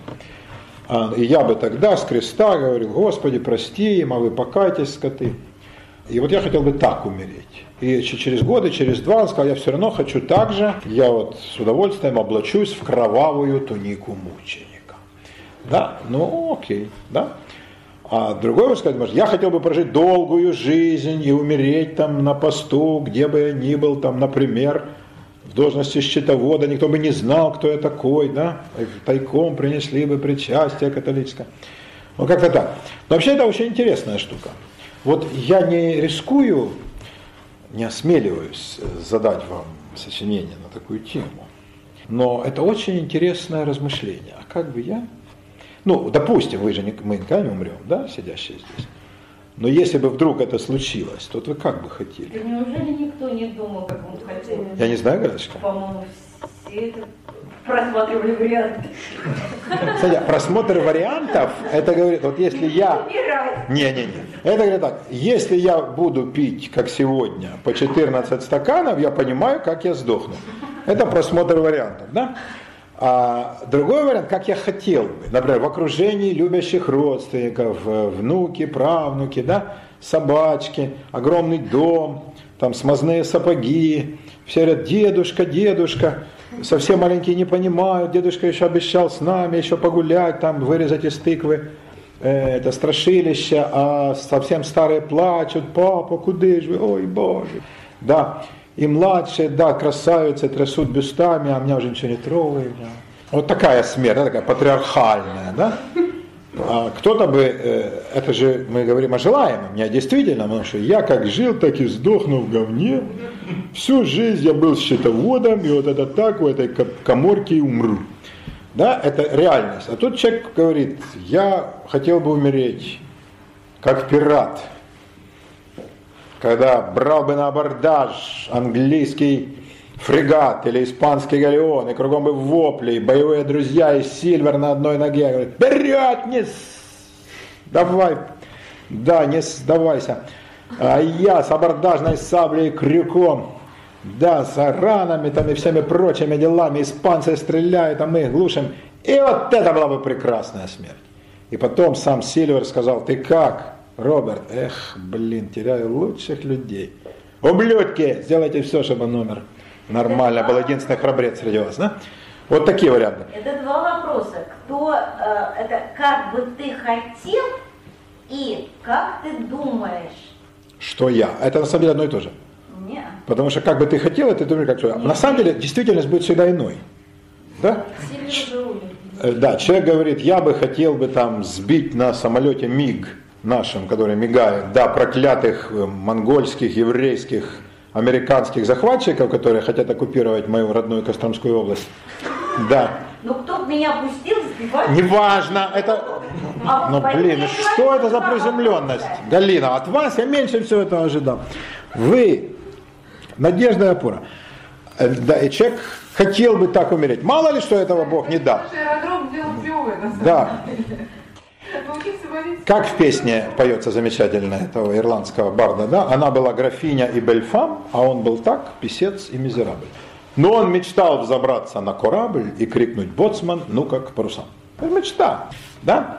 А как на самом деле, да, там в диком диспансере в каком-то страшном, когда с, э, нянечка говорит, как опять судно, да, ж, боже ты мой, да давай уже скорее, блин, а может его приступно, нянечка, сейчас иду. И вот, да, в этом дивном окружении, да, смиря сердце и гордыню, человек, значит, вот и уходит. Э, это реальность. Но тут важно, как человек себе представляет это. Это вот по Гребенщикову. Я не верю в Гребенщиковский тезис, что каждый умрет той смертью, которую при, при, придумал сам немецкая владелица туристической фирмы, наверное, думала умереть среди родных и знакомых в Дюссельдорфе, а ее акула, да. причем же как? Она откусила ей две половины задницы. Это для любой женщины потеря, но для немки, я думаю, вы смеетесь. А она истекла кровью. Но я думаю, она такой смерти никак не представляла себе. Я? А, а свинья, рассказ про свинью, да? Вы читали рассказ про свинью? Прочитайте. Изумительный, да, совершенно чудный, когда и все смеются. Кошмар, кошмар. Да, вот такие. Ну и как вот э, чувствуют себя родственники женщины, которая умерла, такой, с одной стороны, жутко, а с другой, да, сказать, а ты знаете, акула отъела вашей бабушки, но откусила бы, зараза, голову, да, но как бы две, сначала одну, потом вторую. Да, так, что она виляла перед ним. Ужасно, да? Ну вот рассказ. Ну, да. Было, было. Я думаю, да, потому что нашим туристкам она там то руку, то ногу скажет, ой, нет, это я лучше руку. Да. Э, никто не знает, как оно реально произойдет. Но я призываю вас подумать, да, значит, э, поскольку, вот видите, мы как патриции говорим о смерти со смехом, что хорошо, значит, мы не боимся ее. Но это потому что она еще далеко. Когда она подойдет и улыбнется, то, конечно, да, дай Бог мужества. Но я вас прошу над этим подумать и, может быть, даже эти свои размышления записать. Вот. Как бы я хотел, хотела, да. А есть, по-моему, замечательный рассказ, вот это автор, вот, э, который написал «Мартовские иды», у него есть Вальдер? рассказ э, вот, мост там святого, когда... Людовика. Да. Но там, там не о том речь. Там, там почему они на этом мосту оказались. Да, они все оказались. Это другой вопрос. Нет, ты вспоминаешь, вспоминаешь гениальный рассказ у Альдера, и правильно, или там повестушку, да, вы, кстати, почитайте обязательно. У Альдера надо всего читать, он там написал-то, господи, два тома. Это был абсолютный гений, да, ты читал, Светуля? Вот. Всем советую, кто еще не прочел.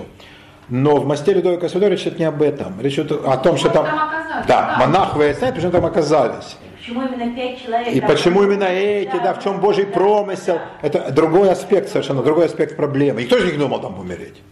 Если бы они шли на мост добровольно, тогда был, тогда был бы э, постановка вопроса в том, как, в ключе, как мы ставим. Но там этого нет. Да? Там это... Ну, то есть такой мост тоже нельзя исключить из собственной жизни? Нет, нельзя, конечно. Ни мост, ни самолет, ни метро. Да, да, да, да, да. Это ж такое дело, да? Сел и тут раз. Девушка, вы сумку забыли в автобусе. Аллах Акбар. И вперед, да? Это такое дело. Сейчас никто ни от чего не застрахован.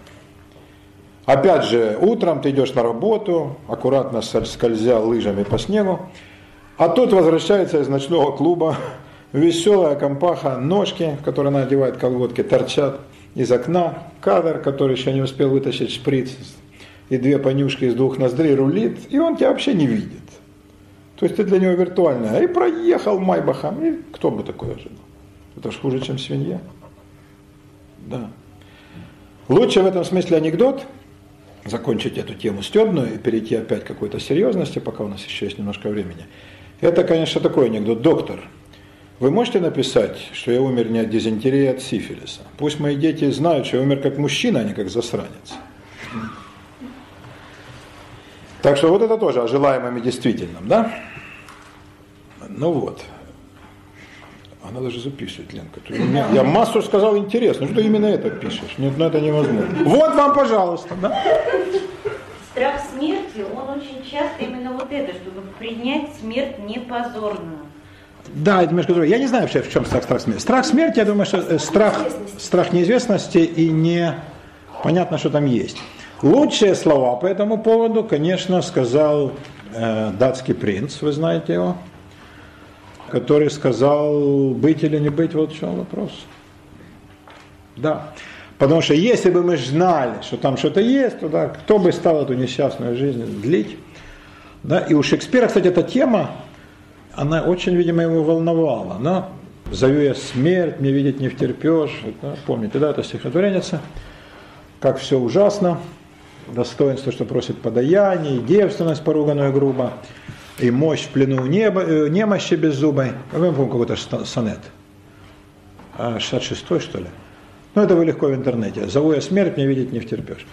И заканчивается как «все мерзостно, что вижу я вокруг, но жаль тебя покинуть, милый друг». А кто этот милый друг? Кто этот милый друг? Все говорят, ну это его муза, это его красавица. Какая красавица? Милый друг-то это он сам. Жалко. То есть, если бы он знал, что там что-то есть, да, так же, как и Гамлет в своих рассуждениях, в этом монологе, который стал известен, слава Богу, на весь мир. Ну, как бы Гамлет это же центральная пьеса всей мировой литературы, вы не будете спорить, да, пьеса Столивара или человек с ружьем, они уступают. Да. Поэтому проблематика это одна и та же. Что такое страх смерти? Да? Это страх неизвестности и э, ужас от того, что там ничего не окажется. Не, а, а, вот это уже немножко другое. Не-не-не, это нюхи, это уже немножко другое. Это страх и ужас перед тем, что там ничего нет. Одна черная яма и провал, и червяки, и все. И все кончено. Тогда, конечно, лучше, чтобы хоть что-то длилось. Чтобы пусть мерзостно, но живу. Тогда там, я не знаю, трава, листочки, да, там овсянка на, на, на завтрак, да. Девушка прошла, ну как-то, да. Хоть что-то, там ничего, не овсянки, уже ничего не будет. А то, что ты говоришь, как ты это, вот, чтобы я тебя точно процитировал? Ничего нет, и все равно. Так, а, а это Эпикур. Это Эпикур. Эпикур говорил, смерти не надо бояться. Почему? Потому что мы с ней никогда не встретимся. Когда мы есть, ее нет. Когда она есть, нас нет. Да? Но это софизм, никого не утешает. На самом деле мы встречаемся. Она каждого называет по имени, приходит, да, говорит, здравствуйте. Е, ну, ну, ну, ну. Все, все, все, все. Да? И по этому поводу тоже есть замечательный анекдот, когда мужику в расцвете лет после пьянки с девками раздается звонок в дверь, жуткая особа в розовом халате, ластах, зеленые волосы, сигара, разные глаза, подбитые глаза. Боже ты мой, ты кто? Я твоя смерть. Какая ты нелепая. А она всегда такая. Всегда такая. Эпикур предлагает такой стоический вариант утешения. Но это близко к патрицианской этике смерти, да, с улыбкой и со стихами Горация. Да? Но реально людей это не утешает. Утешить может только мысль о том, что за порогом что-то есть, ты увидишь близких, это все обещают. Ты встретишься с мамой, там они, конечно, все в раю, и тебя ждут ублюдка. Да, в рай же всех пускают. Ты увидишь там дедушку, ну, короче, всех, да, всех, всю свою деревенскую родню. И поэтому что ты переживаешь? Ты присоединишься к ним, да? Это, э, идея эта коренится, э, вернее, коренится, основывается на одной библейской строке. И отошел Авраам, а потом там Исаак, Яков отошел к народу своему. То есть присоединился к большинству. Умереть это стать современником всех, кроме тех, кто пока еще живы. Тогда ничего страшного, да? Ты как бы к ним приходишь, ну а и смотришь на меньшинство, как они тут резвятся, а ты туда ушел, да, и присоединился. Это очень утешает. Что там все как бы, да, и там мама, папа.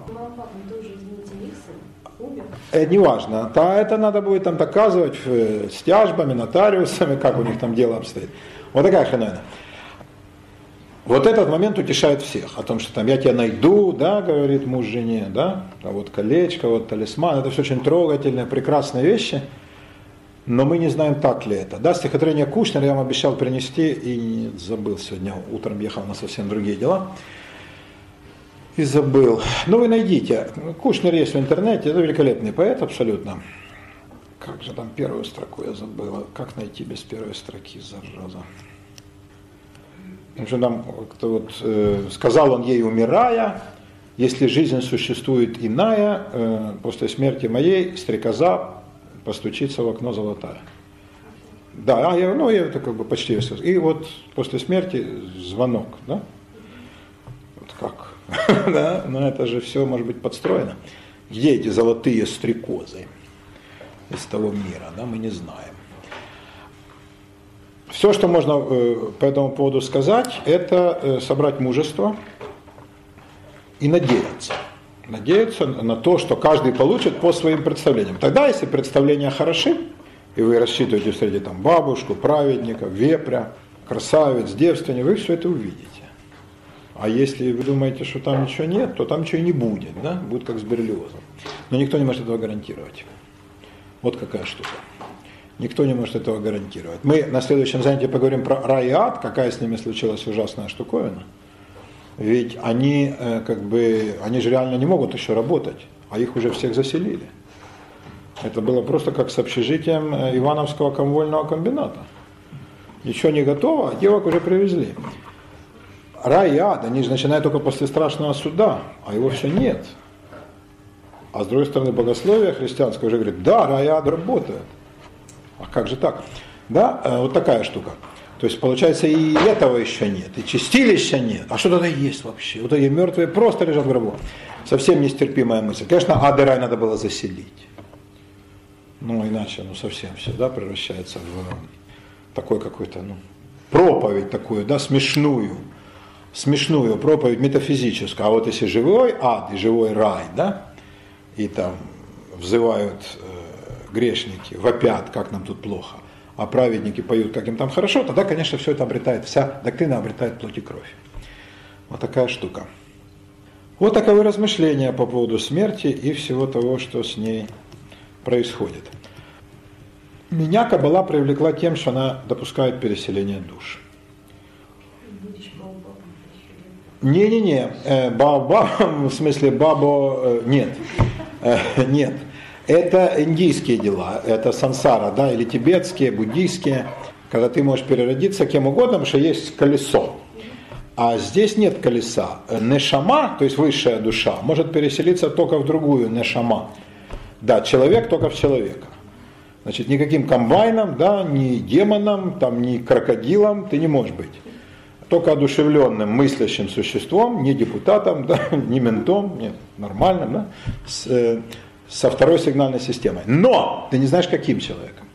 А, а если индейцам, китайцам, ну, китайцам еще хрен бы с ним, а индейцев совсем бы не хотелось. Вот, неграм в Судане тоже мало радости, но никто не гарантирует. То есть вот, давай. Ну, не совсем так. Там же есть история о том, что если ты в этой жизни как бы, вел себя достойно, да, исполнял какие-то определенные мантры, то в следующей жизни ты будешь выше. Не, это в индуизме ты говоришь, да? Да, ну, не мантры, а может быть там ну, предписания, да? Не мантры, а сутры какие-нибудь, да? Вот, каму, сутру, да, или какие-то иные. И это тоже, кстати. Да. В Кабале этого нет. В Кабале что говорится? Если ты ведешь себя активно, занимаешь активную позицию, пусть даже эта активность глуповатая, а иной раз и просто разрушительная, ты точно переродишься. Да. И Ленин, и Чингисхан, э, как бы, да, да, получается понятно, откуда злодеи. Они-то как раз перерождаются, потому что они занимают активную позицию. А кто не перерождается? Те, кто сознательно отказываются от активной позиции, кто говорят, моя хата с края, вот эти все. Ну, расскажу вам по этому поводу, есть еще да, кусок времени, как это в Кабале выглядит. Кабала представляла себе в древние времена, потом это, конечно, иллюзия рассеялась, о том, что север выше, физически выше, чем другие части света. Это была э, мысль связана с тем, что на Ближнем Востоке все великие реки текут с севера на юг. Они текут с Иранского, Турецкого Нагорья, но люди думали, что там вообще за этими горами ничего нет, там еще дофига всего. Но им казалось, что там вот финальная гора, гора Цафон. Цафон на иврите север. И слово цафон связано со словом лецапот, что означает смотреть. То есть север это гора наблюдающих. И она становится все выше. Это единственная гора, которая растет. За счет чего же она растет? За счет людей добровольно выбирающих дрейф на север. Есть такое выражение в Кабале. Это сознательное движение от активной позиции в сторону уклонения и позиции пассивной. И чем ты более пассивную позицию занимаешь, устраняешь, а меня не касается, это без меня, так это нахрен, этим я не стану заниматься, это ниже мое достоинство, это вы как-нибудь сами разберитесь, да, моя хата с краю, не трогайте меня. Как только ты эти слова говоришь, одно даже хотя бы из них, тем более все, да, они, как правило, идут цепочкой друг за другом, ты откачевываешься больше и больше дрейфуешь на север. И в конце концов прибиваешься к этой бессмысленной, э, тупой массе, биомассе, бывших людей, утративших добровольно искру Божью и ставших просто вот такой вот окостеневшей плотью. Ну, как коралловые рифы, да, из вот этих прежде живых ракушек образовались. И вот это все выше, к сожалению, потому что большинство людей занимает пассивную позицию. Но мир вертится, потому что есть активные люди. И активные перерождаются. Перерождаются в новых, новых, иных, иных, иных качествах. И мир постоянно в таком вот круговращении обретается. Но гора все выше. И дрейф на север существует. И это, по мнению Каббалы, самая большая опасность. Когда добровольно выбираешь такой путь. Вот тогда ты сам себя обрекаешь на роль биомассы, на роль животного, да, которого, конечно, никакой души не может быть, выше.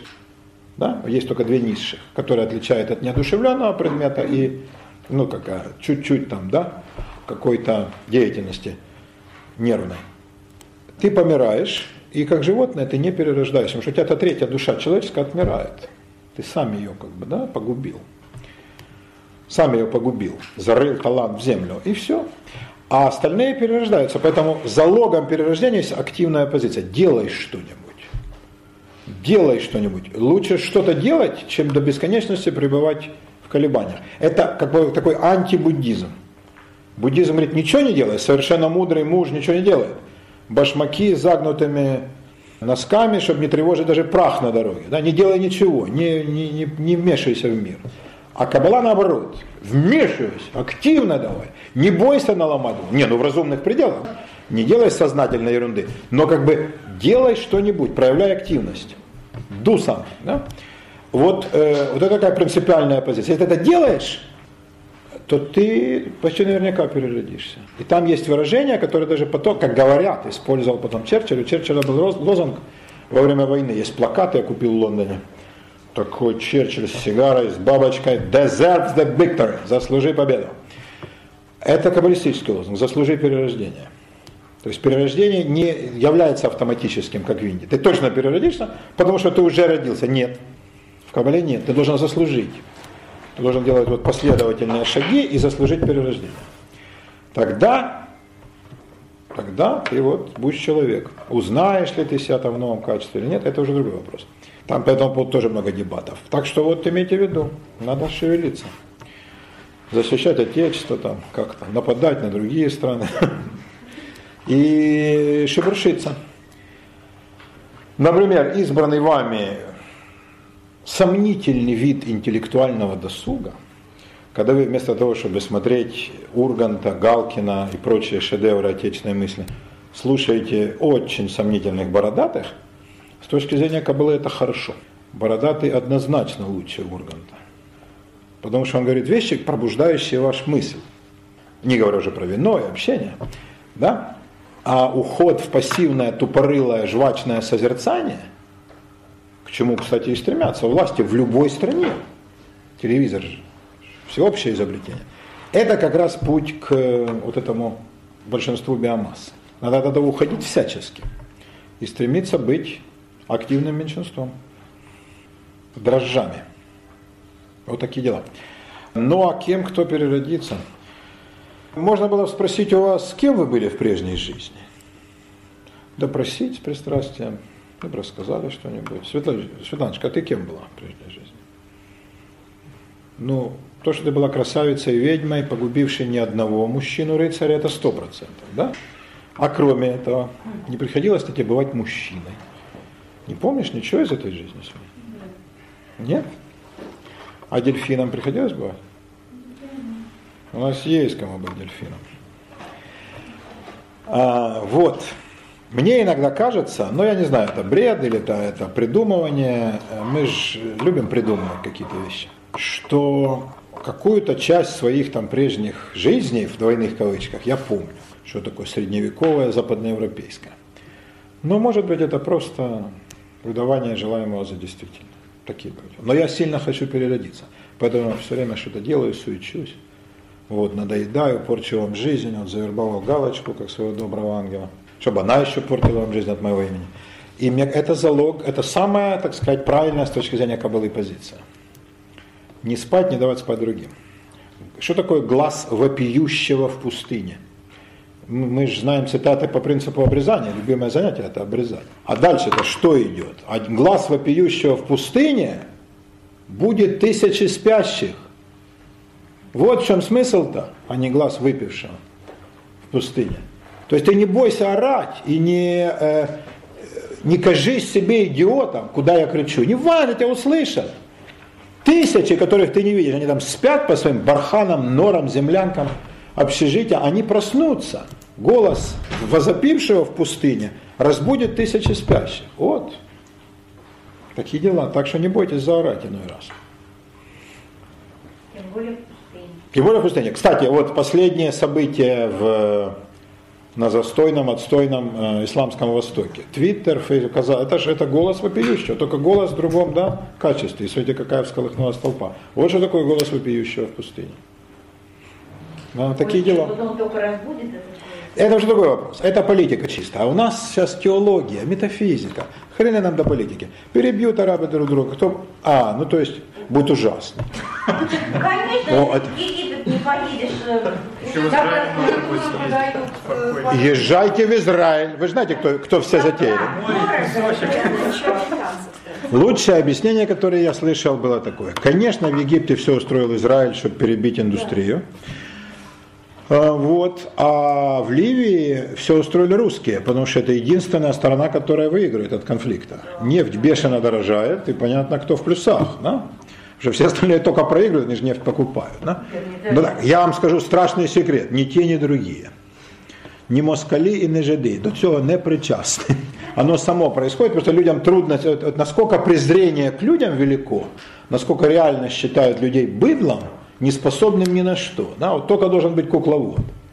Но почему? Что за бред собачий? Почему людям самим не подняться в защиту своих прав? Да, конечно, это никто не организовал. Но голос выпившего в пустыне, в смысле первый там, да, вот это Твиттер, Фейсбук, сообщение, потом это, видите, так, вот что такое голос, который разбудил спящих? Это есть та самая позиция, которая по Кабале обеспечивает перерождение. Кабала говорит, что мы не знаем, кем мы будем. Никто не знает, кем он переродится. А вот кем мы были, можно там как-то узнать с той или иной долей вероятности, но лучше, может, и не узнавать. Да, ну, думать. Хорошо, кто был дельфином, Да. или там, например, славным рыцарем.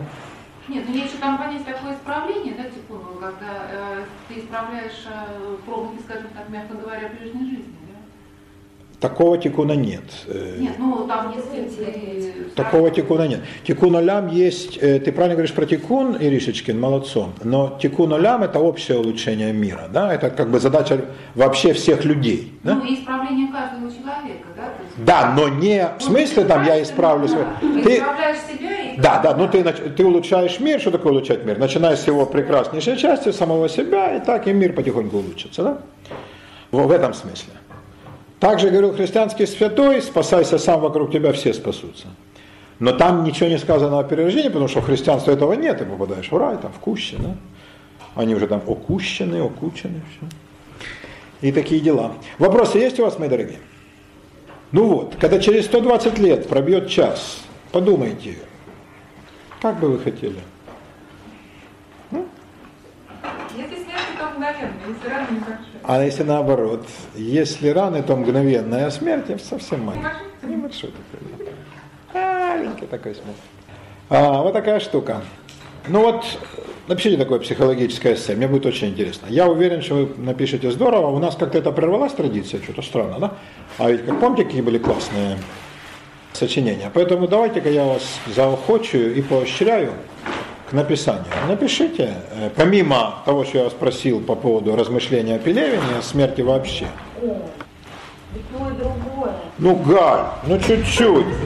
Но о себе больше, чем о Пелевине. Раньше думая о родине, а потом обо мне. Таким путем.